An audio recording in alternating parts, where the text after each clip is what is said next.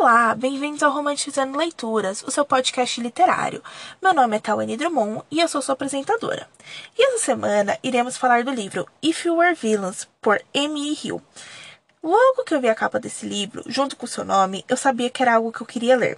Esse livro tem notas super positivas no Scooby 4.2 e no Goodreads 4.15, e a promessa que esse livro ia me devastar emocionalmente tornou ele um must-read para mim. Eu estava super ansiosa para lê-lo. Porém, eu estava esperando o momento certo, e depois de uma série de livros decepcionantes, e com a chegada de uma semana fria na minha cidade, eu sabia que estava na hora. Esse não é o tipo de livro que eu tipicamente traria para o podcast. Ele é inglês e a linguagem dele não é exatamente fácil. Porém, ele mexeu comigo de uma maneira que eu precisava falar um pouco mais sobre ele em algum lugar. Mas afinal de contas, o que fala If You Were Villains? Oliver Marks acabou de cumprir 10 anos de prisão por um assassinato que ele pode ou não ter cometido. No dia que ele é solto, ele encontra o detetive Collarbone, o homem que o prendeu. Agora que o detetive está se aposentando, ele quer descobrir o que aconteceu há 10 anos atrás. Oliver é um jovem ator estudando Shakespeare em uma faculdade de elite, e ele e seus seis amigos sempre interpretam os mesmos papéis: herói, vilão, tirano e por aí vai.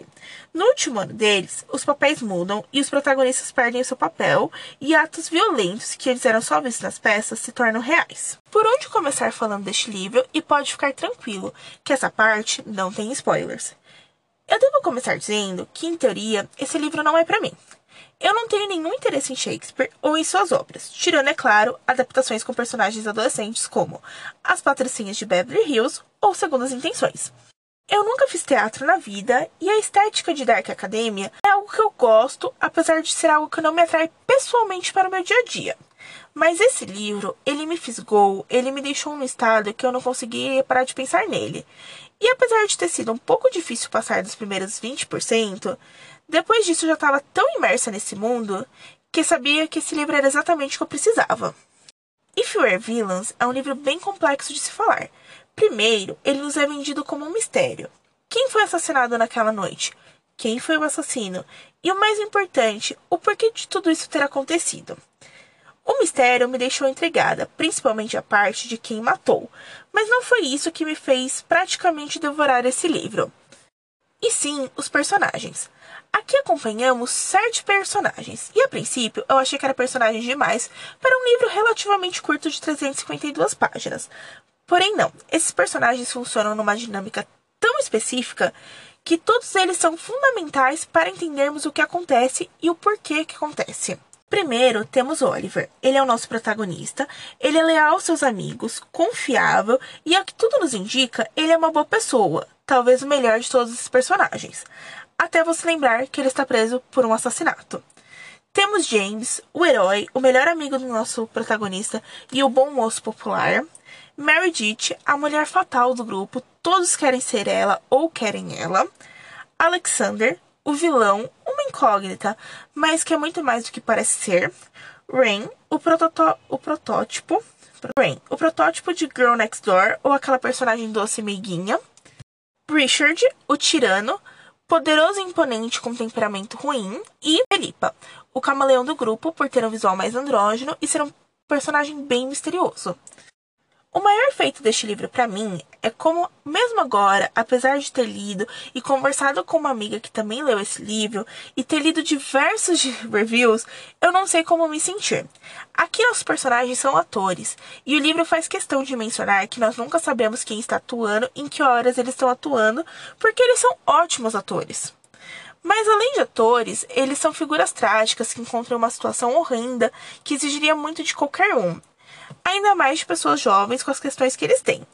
Eu não consigo definir um personagem favorito, porque eu adorei todos de maneiras diferentes. As meninas do grupo são extremamente diferentes uma das outras e os problemas delas eram muito reais. Para mim, elas eram pessoas reais ali na página. Já os meninos, eu não conseguia de deixar de sentir uma fascinação por eles e por que, o que eles representavam e como eles interagiam entre eles. Se você ficou curioso e quer ler este livro, eu diria para você parar por aqui. Porque agora eu vou entrar em spoilers e apesar do mistério não ser o que move este livro, eu irei comentar dos twists e dos plots principais aqui. Eu não diria que a morte de Richard foi o grande twist. Richard era um personagem tão detestável e tão abusivo que se ele não morresse, ele ia acabar matando alguém. A forma como ele amedrontava todos ao seu redor e abusava não apenas psicologicamente, mas fisicamente de todos ao seu redor, nos faz sentir aliviado por ele ter morrido. Até mesmo feliz pelos personagens, pensando que Oliver e seus amigos vão ter um pouco de paz. É claro que nem tudo é tão simples. Afinal, esses personagens viram um amigo deles machucado na floresta, ainda vivo, e optaram por não fazer nada, assim deixando ele morrer. Esses personagens realmente acreditaram que com Richard morto, a vida deles ia ser melhor, ia ser mais calma, e nós, como os leitores, temos a mesma sensação. Por isso, o caos que se torna depois a vida deles é tão magnético e tão triste. Porque esse livro é triste pra caramba, mas não uma tristeza que nos faz chorar, mas sim como uma melancolia profunda. Com a morte de Richard, todos os personagens ficam perdidos sem saber o que fazer ou como agir. A melhor maneira de explicar tudo isso é pelos personagens, então vamos lá. Alexander. Ele é o personagem que menos tem destaque, e é uma pena, pois ele é o mais diverso em questão de sexualidade e etnia, mas não entramos tão na mente dele como na dos outros. Sabemos que ele usa drogas para ajudar ele a cooperar com o que aconteceu, e que ele é um ótimo paralelo ao Oliver em algumas situações, mas nada além disso. Meredith. Meu coração dói por Meredith. E muito. Ela aparentemente tem tudo o que ela quer. A família dela é rica, ela é linda e ela sabe disso. Tanto que no futuro ela é que tem a carreira mais predominante. Mas ela é uma figura tão trágica, no fundo ela só quer ser amada e ela nunca conseguiu isso. Principalmente no final, quando ela volta a ficar com Oliver, fica claro que o coração dele sempre vai pertencer a outro. Rain. Figura nesse livro que eu considero muito curiosa, mas só pela ligação que ela tem com as pessoas. Ela é a prima de Richard, mas ele era tão controlador e violento com ela quanto com os outros. Você consegue ver que ela amava o primo e que ela foi a que mais sentiu falta dele. Fora que tem toda a relação dela com James, em algum momento da história eu realmente torci para eles ficarem juntos. Ia ser fofo, mas como muitas coisas aqui, eles como um casal, eu não sei como me sentir. Felipa eu sei que o Oliver é descrito como personagem leal, mas para mim ela é a definição de lealdade. Me parte o coração saber que ela também nunca conseguiu seguir em frente e teve que dar aula no lugar onde ela perdeu não apenas os amigos dela, mas a família que ela arranjou para si. Ela é uma personagem tão misteriosa, mas quando você vê tudo que ela faz pelos amigos e quanto ela ajudou eles, não tem como não querer protegê-la de todo mal. James. Ele é o tipo de personagem que não tem como você não se apaixonar. Desde o começo, ele foi um personagem que me chamou muita atenção. Ele é sempre descrito como herói das peças, mas conforme você vê a amizade dele com o Oliver, esse personagem se torna tão frágil. Mas não é só isso. Esse livro é narrado pelo ponto de vista de Oliver, então todos os personagens são de uma forma um mistério, mas James é mais que isso. Quando é revelado que foi ele que matou Richard, numa cena onde eu devo dizer horripilante, eu comecei a reavaliar todas as interações que eles tiveram, não apenas com Oliver, mas na verdade com todo mundo. O livro bate na tecla mais de uma vez que todos ali são atores e que eles amam atuar, e que às vezes não tem como saber o que é real ou não.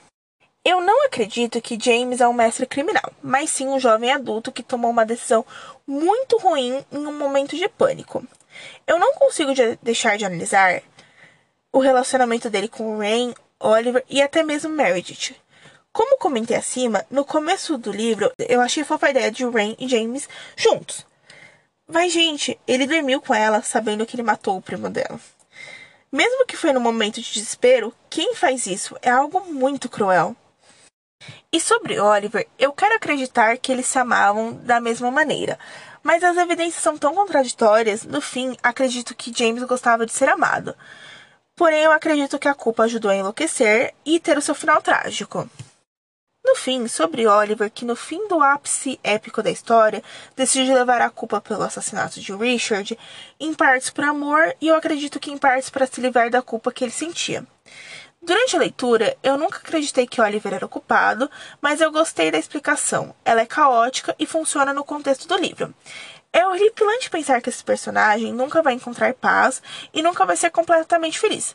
Possivelmente ele também vai enlouquecer indo atrás de James com a possibilidade dele estar vivo, já que nunca acharam o corpo dele. Em conclusão, If You Were Villains é o tipo de livro que você vai amar ou odiar. Ele é um livro que vai pedir para você simpatizar com personagens que fazem coisas horrendas e você vai, porque esses personagens vão ser vão se transformando de jovens otimistas, eu não diria em vilões, mas as pessoas, mas umas más pessoas com uma série de problemas muito mais profundos. No fim, o livro é uma grande tragédia, copiando os moldes de Shakespeare. E você, já ouviu falar deste livro? Tem o costume de ler em inglês? Me conta lá no Instagram Romantizando Leitura Podcast que eu tô te esperando.